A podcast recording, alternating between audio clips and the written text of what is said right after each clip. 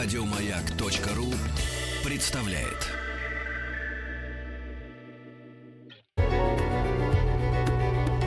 Много букв. Любимые тексты главных персон современности. Здравствуйте. Я Павел Майков, актер, музыкант. И сегодня специально для радио «Маяк» я хочу прочитать э, Марка Твена фрагменты из дневника Адама. Ну и, пользуясь случаем, хочу пригласить всех 7 э, марта ко мне на концерт, который пройдет в клубе «Изи». Начало в 19.30, а все подробности, кто захочет, может найти у меня в Инстаграме. Павел.майков. Welcome. Итак, Марк Твен, дневник Адама. Понедельник. Это новое существо с длинными волосами очень мне надоедает – она все время торчит перед глазами и ходит за мной по пятам. Мне это совсем не нравится. Я не привык к обществу. Шло бы к себе к другим животным. Сегодня пасмурно. Ветер с востока. Думаю, мы дождемся хорошего ливня. Мы? Где я мог подцепить это слово? Вспомнил. Новое существо пользуется им. Вторник обследовал большое низвержение воды. Пожалуй, это лучшее, что есть в моих владениях. Новое существо называет его Ниагарский водопад. Почему? Никому не известно. Говорит, что оно так выглядит. По-моему, это еще недостаточное основание. На мой взгляд, это какая-то дурацкая выдумка и сумасбродство. Но сам я теперь лишен всякой возможности давать какие-либо наименования чему-либо. Новое существо придумывает их, прежде чем я успеваю раскрыть рот. И всякий раз один и тот же довод. Это так выглядит. Взять хотя бы Дадо, к примеру. Новое существо утверждает, что стоит только взглянуть на Додо, и сразу видно, что он вылитый Додо. Придется ему остаться Додо, ничего не поделаешь. У меня не хватает сил с этим бороться, да и к чему, это же бесполезно. Додо.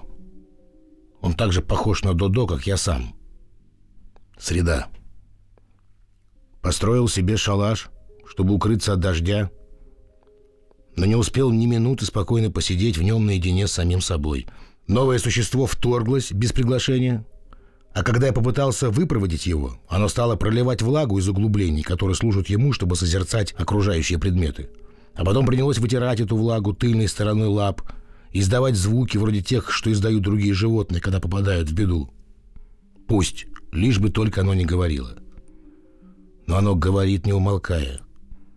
Быть может, в моих словах звучит некоторая издевка, сарказм, но я вовсе не хотел обидеть беднягу. Просто я никогда еще не слышал человеческого голоса, и всякий непривычный звук, нарушающий эту торжественную дремотную тишину и уединение, оскорбляет мой слух, как фальшивая нота. А эти новые звуки раздаются к тому же так близко. Они все время звучат у меня за спиной, над самым ухом, то с одной стороны, то с другой – а я привык только к такому шуму, который доносится из некоторого отдаления.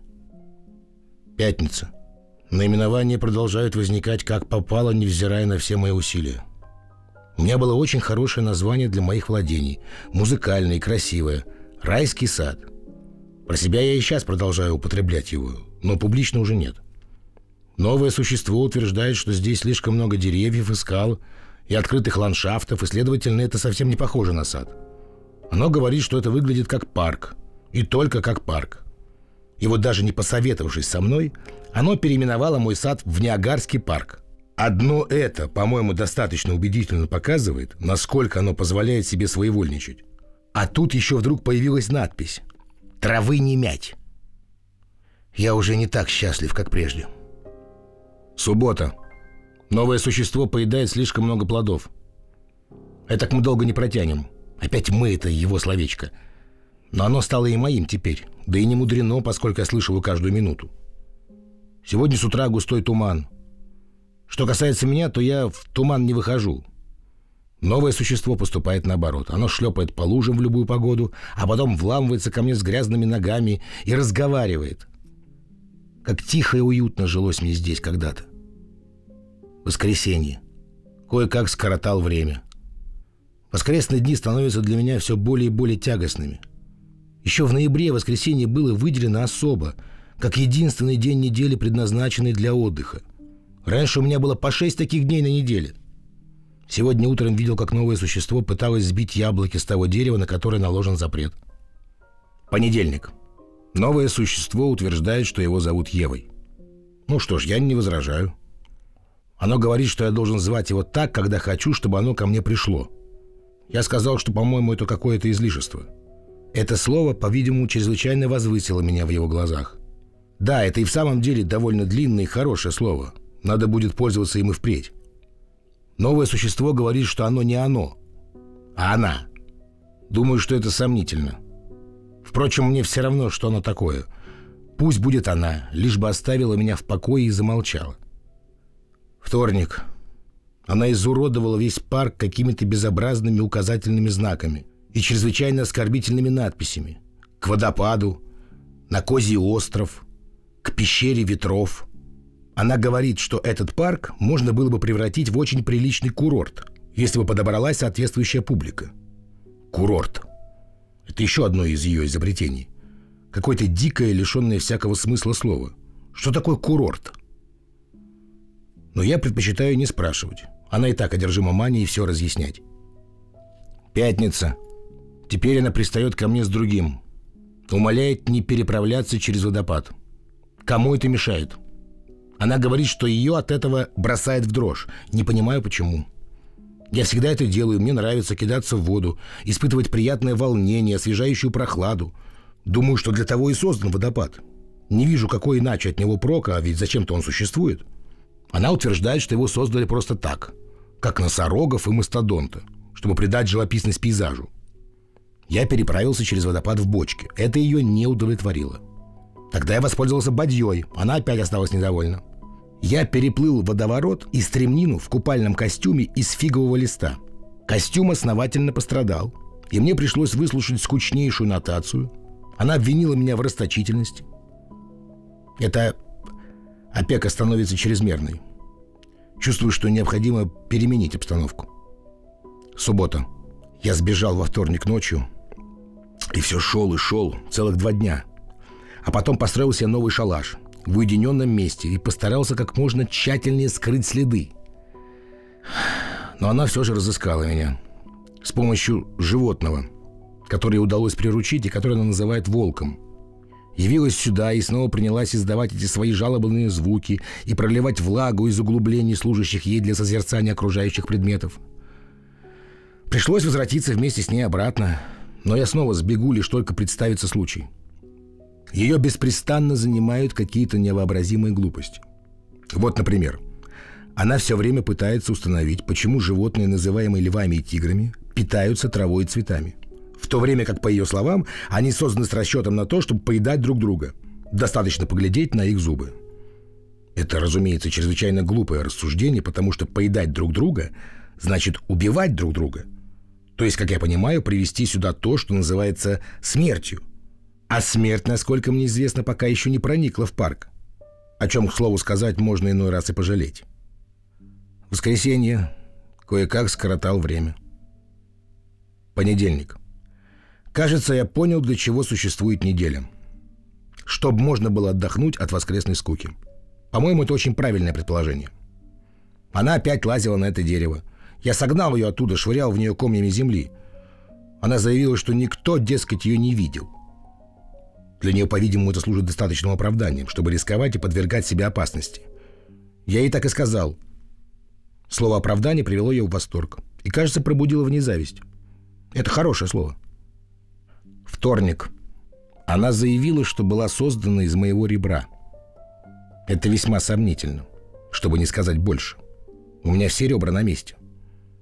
Она пребывает в тревоге из-за Сарыча. Говорит, что он не может питаться травой, он ее плохо воспринимает. Она боится, что ей не удастся его выходить. По ее мнению, Сарычу положено питаться падалью. Но ему придется найти способ обходиться тем, что есть. Мы не можем не спровергнуть всю нашу систему в угоду Сарычу. Суббота. Вчера она упала в озеро. Гляделась по своему обыкновению в воду и упала. Она едва не захлебнулась и сказала, что это очень неприятное ощущение – оно пробудило в ней сочувствие к тем существам, которые живут в озере и которых она называет рыбами. Она по-прежнему продолжает придумывать названия для различных тварей, хотя они совершенно в этом не нуждаются и никогда не приходят на ее зов. чему она, впрочем, не придает ни малейшего значения. Так как, что ни говоря, она все-таки просто-напросто дурочка. Словом, вчера вечером она поймала уйму этих самых рыб, притащила их в шалаш и положила в мою постель, чтобы они обогрелись. Но я время от времени наблюдал за ними сегодня и не заметил, чтобы они выглядели особенно счастливыми. Разве только что совсем притихли. Ночью я выброшу их вон. Больше я не стану спать с ними в одной постели, потому что они холодные и скользкие. И оказывается, не так уж приятно лежать среди них, особенно нагишом. Воскресенье. Кое-как скоротал время. Вторник. Теперь она завела дружбу со змеей. Все прочие животные рады этому, потому что она вечно проделала над ними всевозможные эксперименты и надоедала им. Я тоже рад, так как змея умеет говорить, и это дает мне возможность отдохнуть немножко. Пятница. Она уверяет, что змея советует ей отведать плодов той самой яблони, ибо это даст познать нечто великое, благородное и прекрасное. Я сказал, что одним познанием дело не ограничится. Она, кроме того, еще приведет в мир смерть. Я допустил ошибку, мне следовало быть осторожнее. Мое замечание только навело ее на мысль. Она решила, что тогда ей легче будет выходить больного сарыча и подкормить свежим мясом приунывших львов и тигров. Я посоветовал ей держаться подальше от этого дерева. Она сказала, что и не подумает. Я предчувствую беду. Начну готовиться к побегу. Среда. Пережить пришлось немало. Я бежал в ту же ночь, сел на лошадь и гнал ее во весь опор до рассвета, надеясь выбраться из парка и найти пристанище в какой-нибудь другой стране, прежде чем разразится катастрофа. Но не тут-то было. Примерно через час после восхода солнца, когда я скакал по цветущей долине, где звери мирно паслись, играя по обыкновению друг с другом или просто грезя о чем-то. И вдруг ни с того ни с сего все они начали издавать какой-то бешеный ужасающий рев. В долине мгновенно воцарился хаос, и я увидел, что каждый зверь стремится пожрать своего соседа. Я понял, что произошло. Ева вкусила от запретного плода, и в мир пришла смерть. Тигры съели мою лошадь, не обратив ни малейшего внимания на мои слова, хотя я решительно приказал им прекратить это. Они съели бы и меня, замешкайся я там. Но я, конечно, не стал медлить и со всех ног пустился на утек. Я набрел на это местечко за парком и несколько дней чувствовал себя здесь вполне сносно. Но она разыскала меня и тут. Разыскала и тотчас же назвала это место Тонауанда, заявив, что это так выглядит. Правду сказать, я не огорчился, когда увидел ее, потому что поживиться здесь особенно нечем, а она принесла несколько этих самых яблок. Я был так голоден, что пришлось съесть их. Это было противно моим правилам, но я убедился, что правила сохраняют свою силу лишь до тех пор, пока ты сыт. Она явилась задрапированная пучками веток и листьев. Когда я спросил ее, что это еще за глупости, и сорвав их, швырнул на землю, она захихикала и покраснела – до той минуты мне никогда не доводилось видеть, как хихикают и краснеют, и я нашел ее поведение крайне идиотским и неприличным. Но она сказала, что я скоро познаю все это сам. И оказалась права. Невзирая на голод, я положил на землю надкушенное яблоко. Оно и в самом деле было лучше всех, какие я когда-либо видел, особенно если учесть, что сезон яблок давно прошел. Собрал разбросанные листья в ветки и украсился ими. А затем сделал ей довольно суровое внушение приказав принести еще листьев и веток и впредь соблюдать приличие и не выставлять себя подобным образом на показ. Она сделала, как я ей сказал. После чего мы пробрались в долину, где произошла битва зверей, раздобыли там несколько шкур, и я приказал ей соорудить из них костюмы, в которых мы могли бы появиться в обществе. Признаться, в них чувствуешь себя не слишком удобно, но зато они не лишены известного шика, а ведь, собственно говоря, только это и требуется.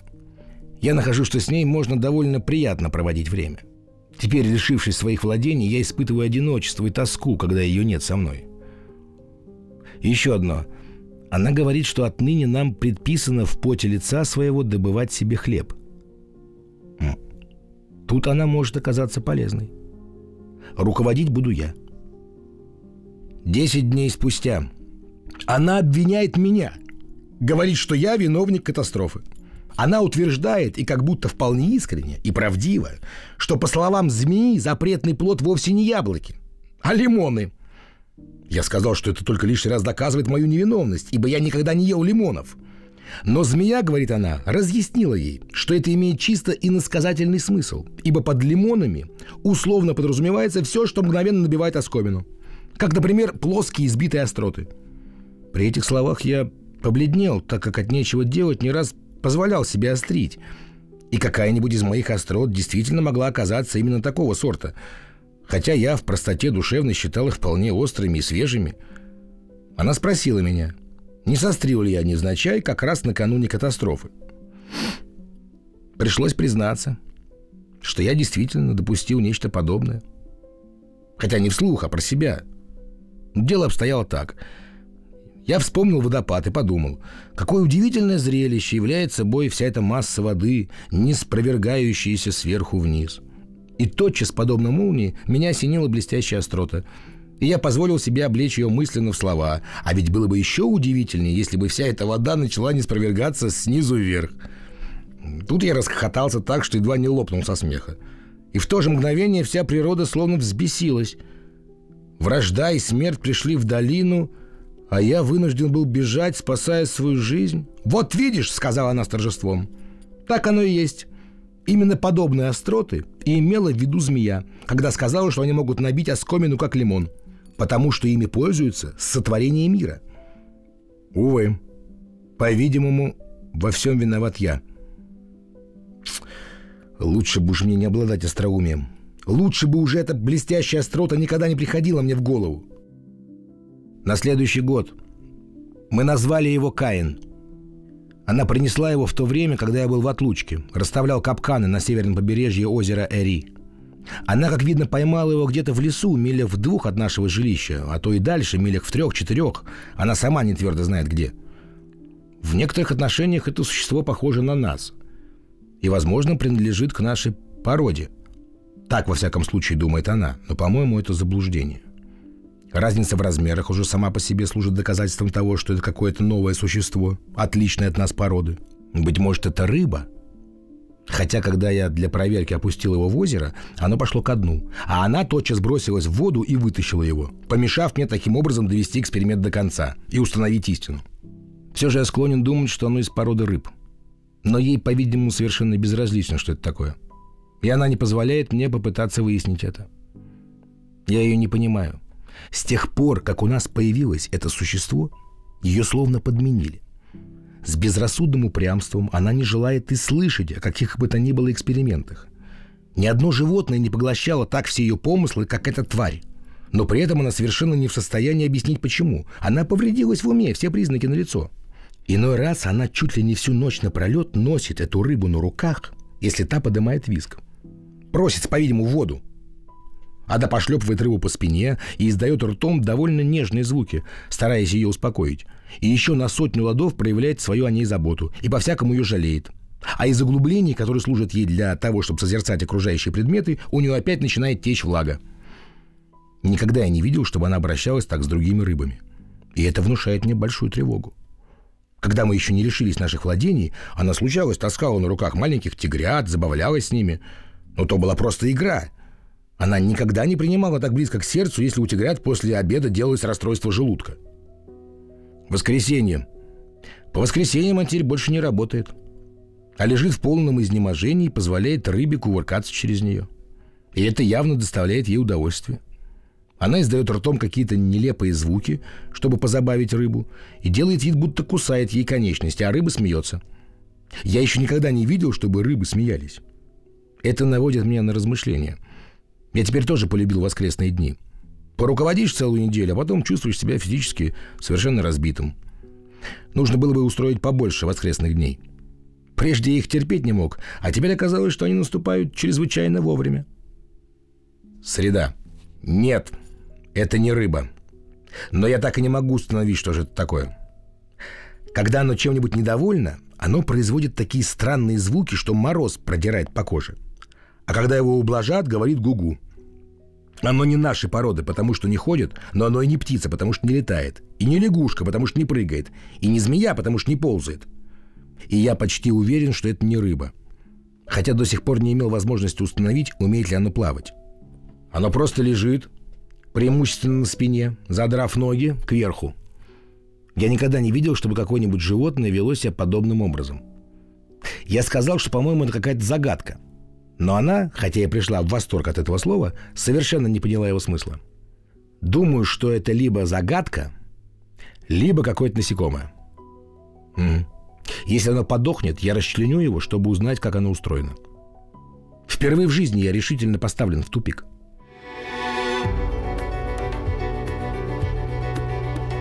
Много букв. Много букв. Что читают те, о ком говорят все? Здравствуйте, я Павел Майков, актер-музыкант. Я продолжаю читать Марка Твена «Дневники Адама». Три месяца спустя.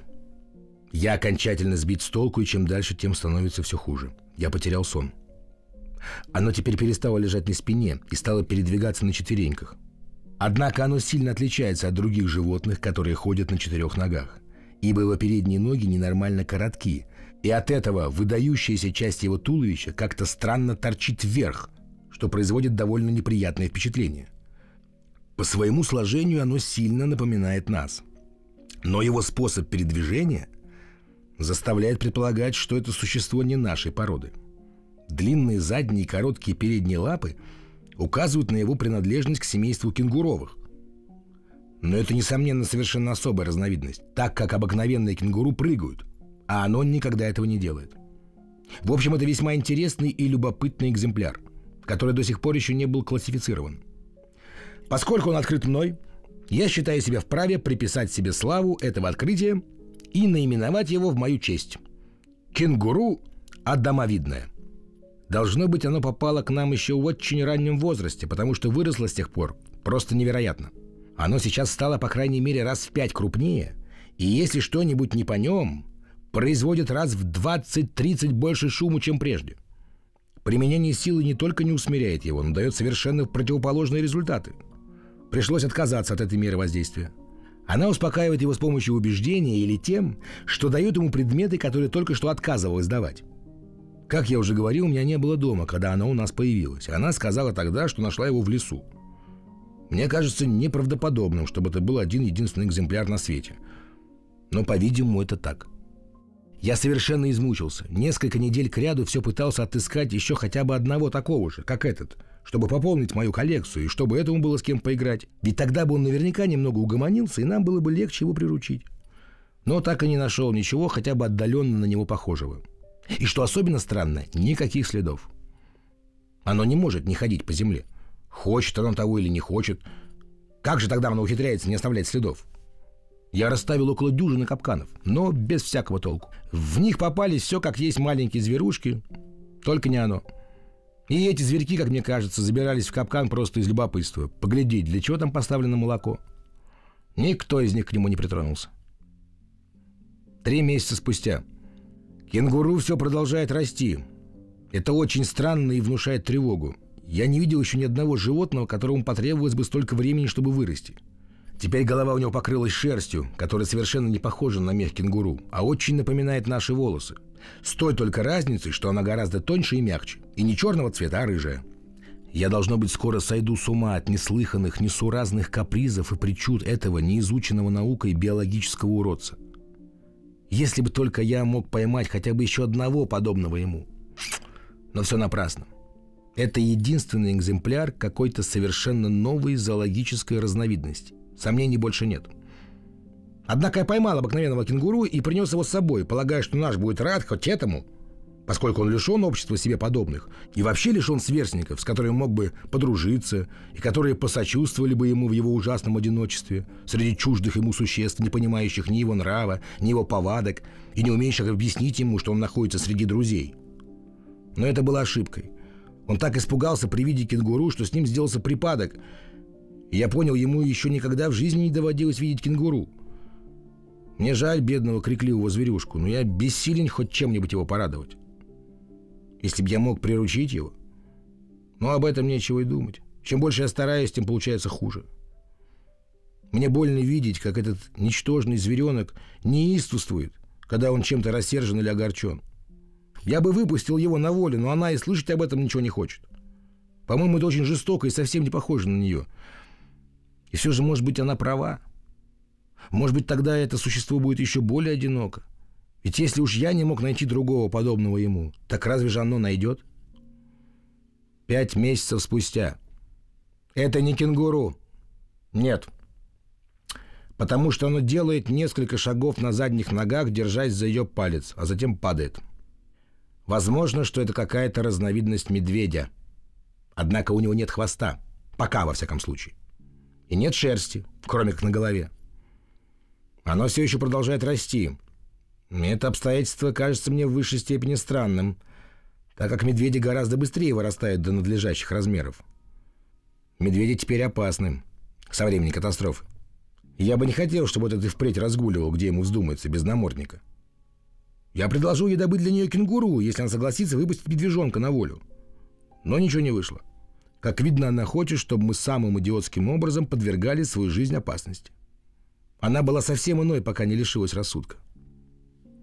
Две недели спустя я обследовал его пасть. Сейчас он еще не опасен, у него только один зуб. И по-прежнему нет хвоста. Теперь он производит еще больше шума, особенно по ночам. Я перебрался из шалаша под открытое небо. Впрочем, я захожу в шалаш по утрам, чтобы позавтракать и посмотреть, не прорезались ли у медвежонка новые зубы. Если у него будет полна пасть зубов, тогда с хвостом или без хвоста ему придется убраться отсюда во свояси. В конце концов, медведю вовсе не обязательно иметь хвост, чтобы представлять опасность для окружающих. Четыре месяца спустя – был в отлучке около месяца, ловил рыбу и охотился в местности, которую она неизвестно почему называет Бизон. Вероятнее всего потому, что там нет ни одного бизона. За время моего отсутствия медвежонок научился вполне самостоятельно передвигаться на задних лапах и говорить «пап-па» и «мама-ма». Несомненно, это совершенно новая разновидность. То, что эти сочетания звуков похожи на слова, может, конечно, объясняться какой-то случайностью – и вполне допустимо, что они лишены всякого смысла и ровно ничего не обозначают. Но тем не менее это все же нечто из ряда вон выходящее и не под силу ни одному медведю. Эта имитация речи в соединении с почти полным отсутствием шерсти и совершенным отсутствием хвоста достаточно яркое доказательство того, что мы имеем дело с новой разновидностью медведя. Дальнейшее изучение его может дать необычайно интересные результаты – Пока что я намерен отправиться в далекую экспедицию и самым тщательным образом обследовать расположенные на севере леса. Не может быть, чтобы там не сыскался хотя бы еще один подобный экземпляр. А тот, что у нас, несомненно, будет представлять меньшую опасность, если получит возможность общаться с себе подобным. Решил отправиться, не теряя времени. Но сначала надену на нашего намордник. Три месяца спустя. Ох, как утомительно была эта охота а главное, как безрезультатно. И в это самое время, не сделав из дома ни шагу, она поймала еще одного. В жизни не видал, чтобы кому-нибудь так везло. А мне бы ни почем не заполучить этой твари, даже если я скитался по лесам еще лет сто. На следующий день я сравниваю нового со старым, и мне совершенно ясно, что они одной породы – мне хотелось сделать из одного из них чучело для моей коллекции, но она по каким-то соображениям воспротивилась этому. Пришлось отказаться от моей затеи, хотя я считаю, что зря. Если они сбегут, это будет невознаградимой утратой для науки. Старший стал более ручным теперь, научился смеяться и говорить, как попугай. По-видимому, от того, что он так много времени проводит в обществе попугая. И к тому же обладает чрезвычайной развитой способностью к подражанию – я буду очень удивлен, если в конечном счете окажется, что это новая разновидность попугая. Хотя, впрочем, мне бы уже пора ничему не удивляться, поскольку с тех первых дней, когда оно еще было рыбой, оно успело перебыть всем на свете, всем, что только могло взбрести ему на ум. Младшее существо совершенно так же безобразно, как было на первых порах старшее. Цветом оно напоминает сырое мясо с каким-то серовато-желтоватым оттенком, а голова у него тоже необычайно странной формы и без всяких признаков шерсти. Она назвала его Авель. Десять лет спустя. Это мальчики. Мы открыли это уже давно. Нас просто сбивало с толку то, что они появлялись на свет такими крошечными и несовершенными по форме.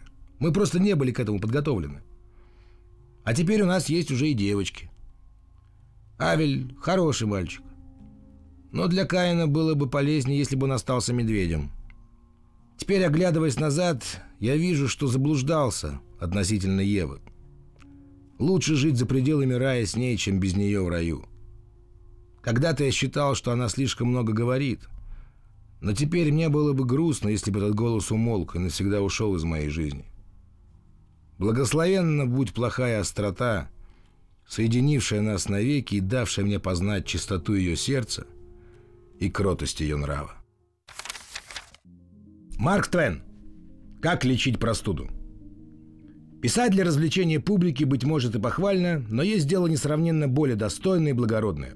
Писать для поучения и назидания, для подлинной и реально ощутимой пользы человека. Именно ради этого я и взялся за перо.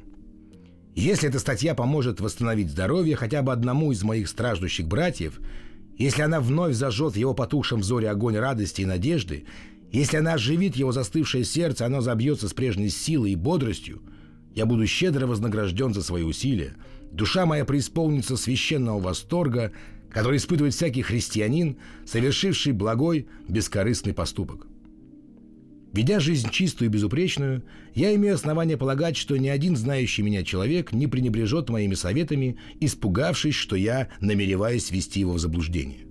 Итак, Пусть читатель возьмет на себя труд ознакомиться с изложенным в этой статье опытом лечения простуды и затем последует моему примеру.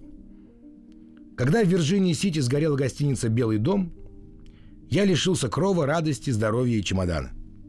Утрата двух первых упомянутых благ была не столь страшна – не так уж трудно найти дом, где нет матери или сестры, или молоденькой дальней родственницы, которая убирает за вами грязное белье и снимает с каминной полки ваши сапоги, тем самым напоминая вам, что есть на свете люди, которые вас любят и о вас пекутся. А к утрате радости я отнесся вполне спокойно, ибо я не поэт, и твердо знаю, что печаль надолго со мной не останется. Но потерять великолепное здоровье и великолепнейший чемодан оказалось действительно большим несчастьем. В день пожара я схватил жестокую простуду, причиной чему послужило чрезмерное напряжение сил, когда я собирался принять противопожарные меры.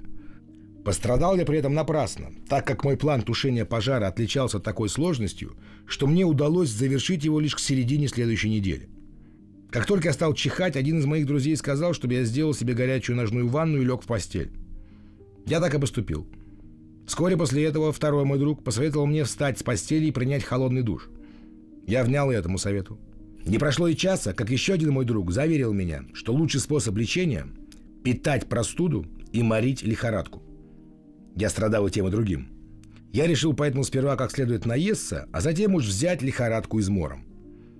В делах подобного рода я редко ограничиваюсь полумерами, и поэтому поела довольно плотно. Я удостоил своим посещением как раз впервые открытый в то утро ресторан, хозяин которого недавно приехал в наш город – Пока я закармливал свою простуду, он стоял подле меня, храня почтительное молчание.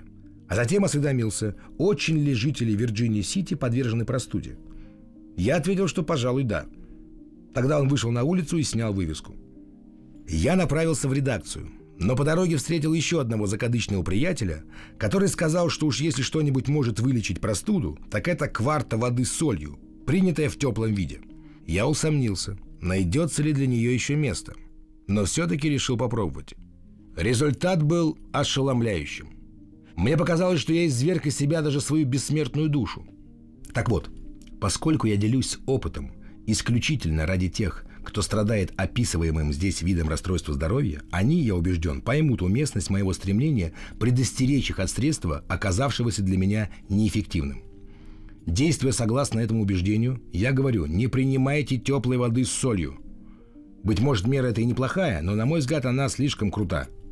Если мне когда-нибудь случится опять схватить простуду, и в моем распоряжении будут всего два лекарства – землетрясение и теплая вода с солью, я, пожалуй, рискну и выберу землетрясение.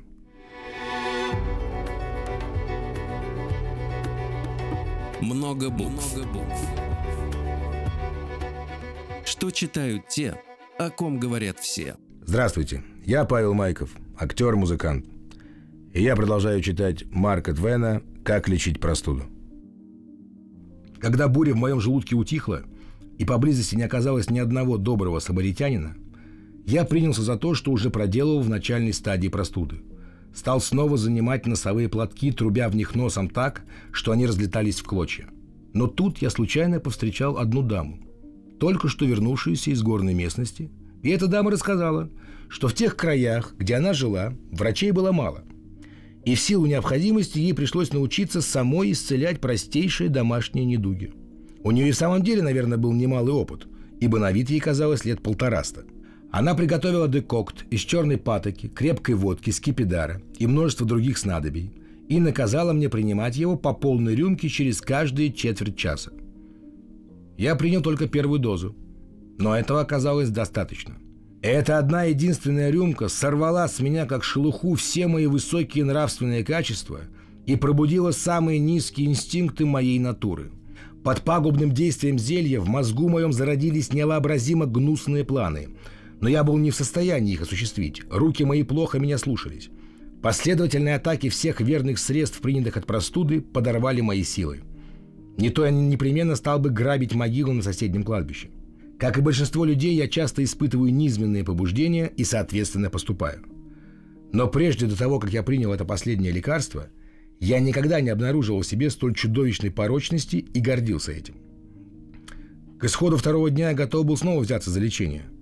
Я принял еще несколько верных средств от простуды и в конце концов загнал ее из носоглотки в легкие. У меня разыгрался непрекращающийся кашель и голос упал ниже нуля – я разговаривал громовым басом на две октавы ниже своего обычного тона. Я засыпал ночью только после того, как доводил себя кашлем до полного изнеможения. Но едва я начинал разговаривать во сне, мой хриплый бас вновь будил меня. Дела мои с каждым днем становились все хуже и хуже. Посоветовали выпить обыкновенного джина. Я выпил. Кто-то сказал, что лучше джин с патокой. Я выпил и это. Еще кто-то порекомендовал джин с луком – я добавил к джину лук и принял все разом. Джин, патоку и лук. Особого улучшения не заметил, разве только дыхание у меня стало как у стервятника. Я решил, что для поправки здоровья мне необходим курорт. Вместе с коллегой-репортером Уилсоном я отправился на озеро Биглер. Я с удовлетворением вспоминаю, что путешествие наше было обставлено с достаточным блеском – мы отправились лошадьми, и мой приятель имел при себе весь свой багаж, состоявший из двух превосходных шелковых носовых платков и дагеротипа бабушки. Мы катались на лодках, охотились, удили рыбу и танцевали целыми днями, а по ночам я лечил кашель. Действуя таким образом, я рассчитывал, что буду поправляться с каждым часом, но болезнь моя все ухудшалась. Мне порекомендовали окутывание мокрой простыней – до сих пор я не отказывался ни от одного лечебного средства, и мне показалось нерезонным ни с того ни с сего заупрямиться. Поэтому я согласился принять курс лечения мокрой простыней. Хотя, признаться, понятия не имел, в чем его суть. В полночь надо мной проделали соответствующие манипуляции, а погода стояла морозная. Мне обнажили грудь и спину, взяли простыню, по-моему, в ней было не меньше тысячи ярдов, смочили в ледяной воде, а затем стали обворачивать ее вокруг меня, пока я не стал похож на банник, какими чистили дуло до потопных пушек. Это суровая мера. Когда мокрая, холодная как лед ткань касается теплой кожи, отчаянные судороги сводят все тело, и вы ловите ртом воздух, как бывая с человеком в предсмертной агонии. Жгучий холод проник в меня до мозга костей, биение сердца прекратилось. Я уже решил, что пришел мой конец. Юный Уилсон – Вспомнил к случаю анекдот о негре, который во время обряда крещения каким-то образом выскользнул из рук пастора и чуть было не утонул. Впрочем, побарахтавшись, он в конце концов вынырнул, еле дыша, и вне себя от ярости сразу же двинулся к берегу, выбрасывая из себя воду фонтаном, словно кит и бронясь, на чем свет стоит, что вот да из-за таких вот глупостей какой-нибудь цветной джентльмен, глядишь, и впрямь тонет. Никогда не лечитесь мокрой простыней, никогда. Хуже этого бывает, пожалуй, лишь когда вы встречаете знакомую даму, и по причинам ей одной известным она смотрит на вас, но не замечает, а когда замечает, то не узнает. Но, как я уже начал рассказывать, лечение мокрой простыней не избавило меня от кашля. И тут одна моя приятельница посоветовала поставить на грудь горчичник. Я думаю, это действительно излечило бы меня, если бы не юный Уилсон – Ложась спать, я взял горчичник, великолепный горчичник, в ширину и в длину по 18 дюймов, и положил его так, чтобы он оказался под рукой, когда понадобится. Юный Уилсон ночью проголодался и... Вот вам пища для воображения. После недельного пребывания на озере Биглер я отправился к горячим ключам Steamboat. И там, помимо паровых ванн, принял кучу самых гнусных из всех когда-либо состряпанных человеком лекарств. Они бы меня вылечили – Да мне необходимо было вернуться в Вирджиния-Сити, где, несмотря на богатый ассортимент ежедневно поглощаемых мною новых снадобий, я умудрился из-за небрежности и неосторожности еще больше обострить свою болезнь. В конце концов, я решил съездить в Сан-Франциско. И в первый же день по моем приезде какая-то дама в гостинице сказала, что мне следует раз в сутки выпивать кварту виски. Приятель мой, проживающий в Сан-Франциско, посоветовал в точности то же самое – Каждый из них рекомендовал по одной кварте. Вместе это составило полгаллона. Я выпивал полгаллона в сутки и пока, как видите, жив. Итак, движимый исключительно чувством доброжелательства, я предлагаю вниманию измученного болезнью страдальца весь тот пестрый набор средств, который я только что испробовал сам. Пусть он проверит их на себе. Если эти средства и не вылечат, ну что ж, в самом худшем случае они лишь отправят его на тот свет.